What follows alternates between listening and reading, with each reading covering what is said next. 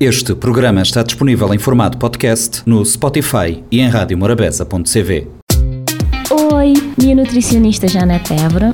Também estou toda semana na Rádio Morabeza no espaço Nutrideias. Nós também fala de nutrição, saúde e sustentabilidade, sem complicações e com uma boa dose de humor. Nós tem conta marcou toda quinta-feira para 10 e meia da manhã e 4 e quarto da tarde. E se você quiser saber mais, ou conversar diretamente com a mim, pode fazer nas redes sociais, na Facebook Nutridinha ou Instagram Nutridinha Tracinho de Bosch CV. Olá pessoal, tudo bom? Espero que você esteja Bem-vindos a mais um Nutrideias. Hoje nós também continuar aquele tema de semana passada sobre neofobia e seletividade alimentar. E eu queria começar para falar sobre o que vou poder fazer quando a criança tem seletividade alimentar. E maneira como a poder saber se o filho tem seletividade alimentar. Por exemplo, se a criança te recusar alimentos no número absoluto de alimentos, por exemplo, vou fazer um contagem, vou fazer uma contagem tipo percentagem de tudo aqueles alimentos que eu ofereci, tanto que ele que comer ou que que comer. Então, vou espiar em relação àquele número total e de ser oferecido, tanto que ele está aceitar. Pode ser espiado também ainda na ingestão alimentar de alta frequência, ou seja, tem alguns alimentos que o que comer tchau, tchau, de 4 a 5 vezes por dia. Então, lá no TEC tem uns alimentos de alta frequência, que geralmente a vezes costuma ser aquele arroz ou aquele, espaguete sem nada.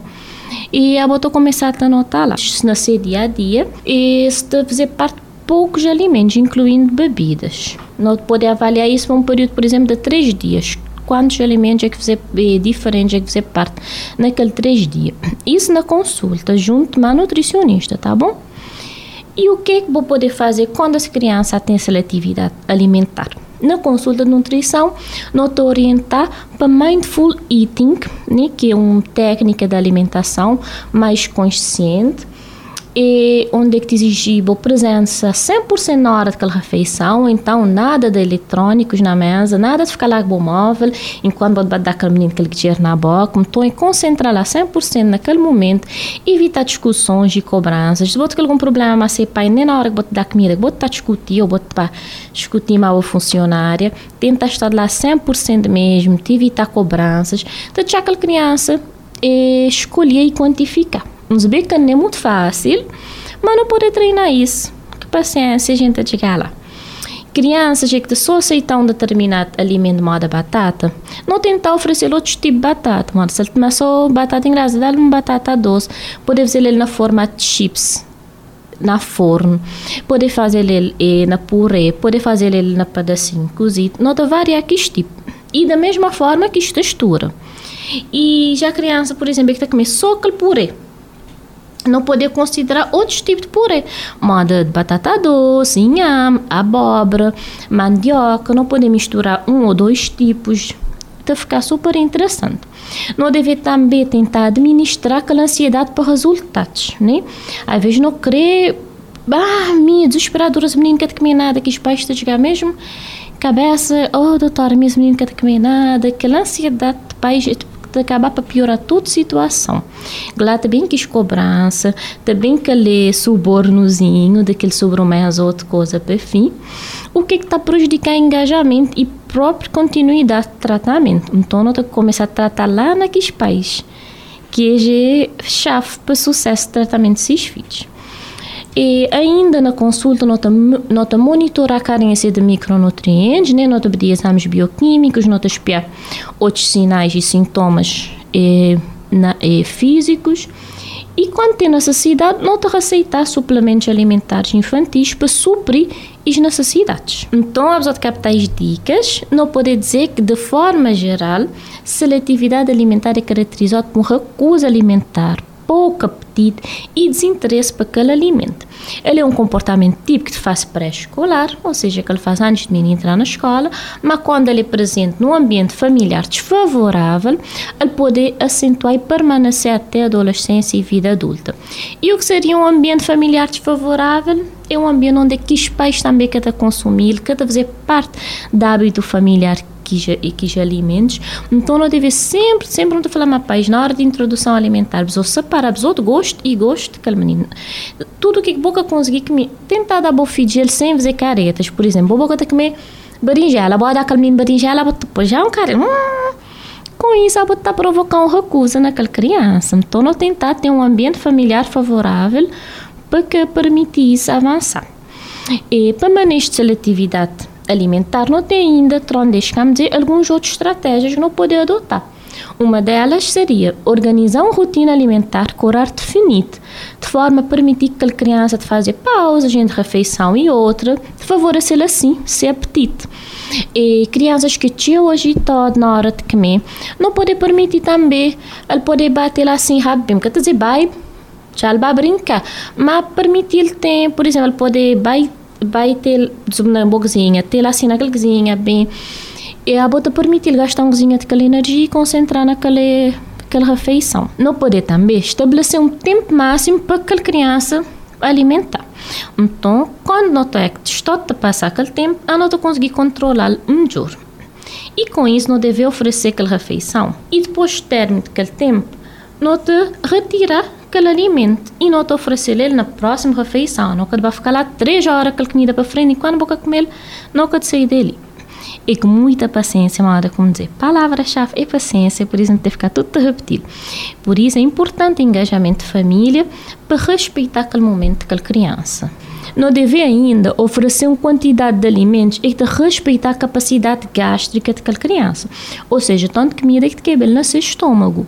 Você imagina com o menino na introdução alimentar meu pai e mãe responsável de querer dar um prato de comida, se estômago ainda é pequenininho.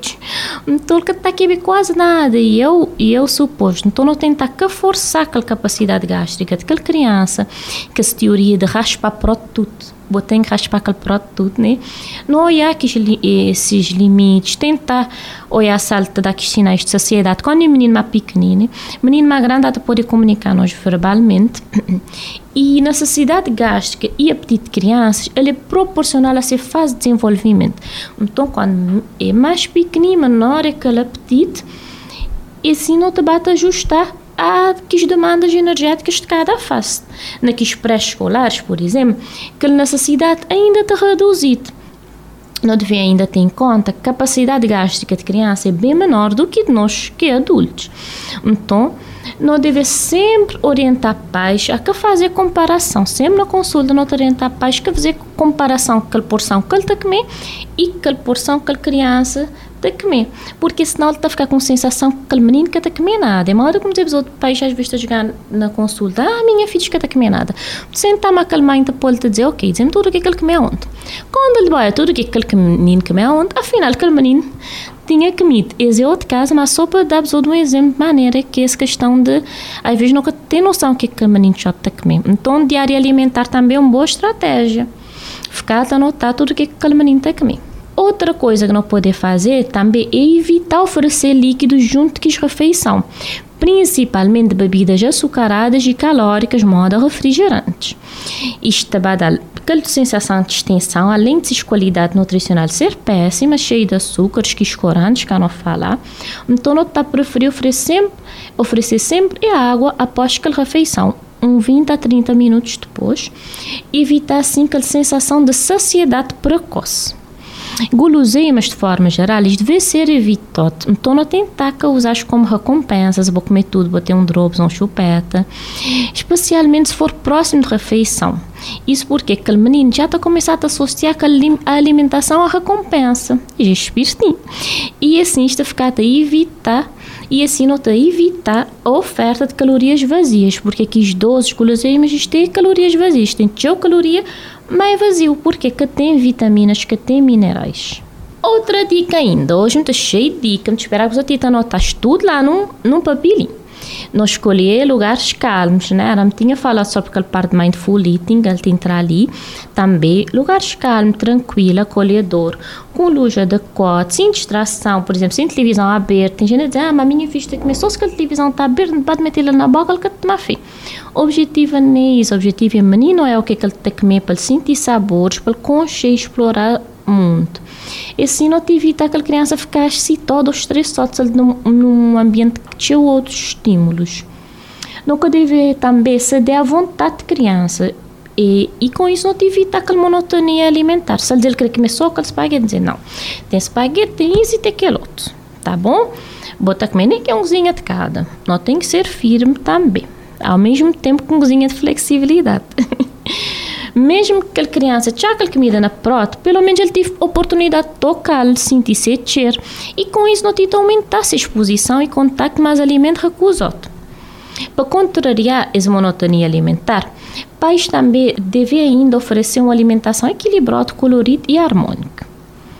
Então, depois de tudo isso, é importante frisar também que identificação de escasso de seletividade de forma correta e precoce, ou seja, de cedo, permite encaminhamento quanto antes a profissionais habilitados no tratamento de distúrbios alimentares na diferentes estágios de desenvolvimento da infância e adolescência. Com isso, não te evita que as consequências, como dizer, que as carências nutricionais não te impedir que o crescimento e desenvolvimento da criança de ser afetado e um melhor prognóstico de acontecer. Bom, era isso, pessoal, nosso tema de hoje. Vamos esperar que vocês tenham gostado. Vocês mandam aquele feedback na página, como tinha de início. E até a próxima. Beijinhos. Oi, minha nutricionista Janete Évora. Eu também estou toda semana na Rádio Morabeza, no espaço Nutrideias. Nós também fala de nutrição, saúde e sustentabilidade, sem complicações e com uma boa dose de humor. Nós tem conta marcou tudo quinta-feira para 10 e meia da manhã e 4 e quarto da tarde. E se você quiser saber mais, ou conversar diretamente com a mim, você pode fazê-lo nas redes sociais, na Facebook Nutridinha ou Instagram Nutridinha Tracinho de Bosch CV. Este programa está disponível em formato podcast no Spotify e em radiomorabeza.cv.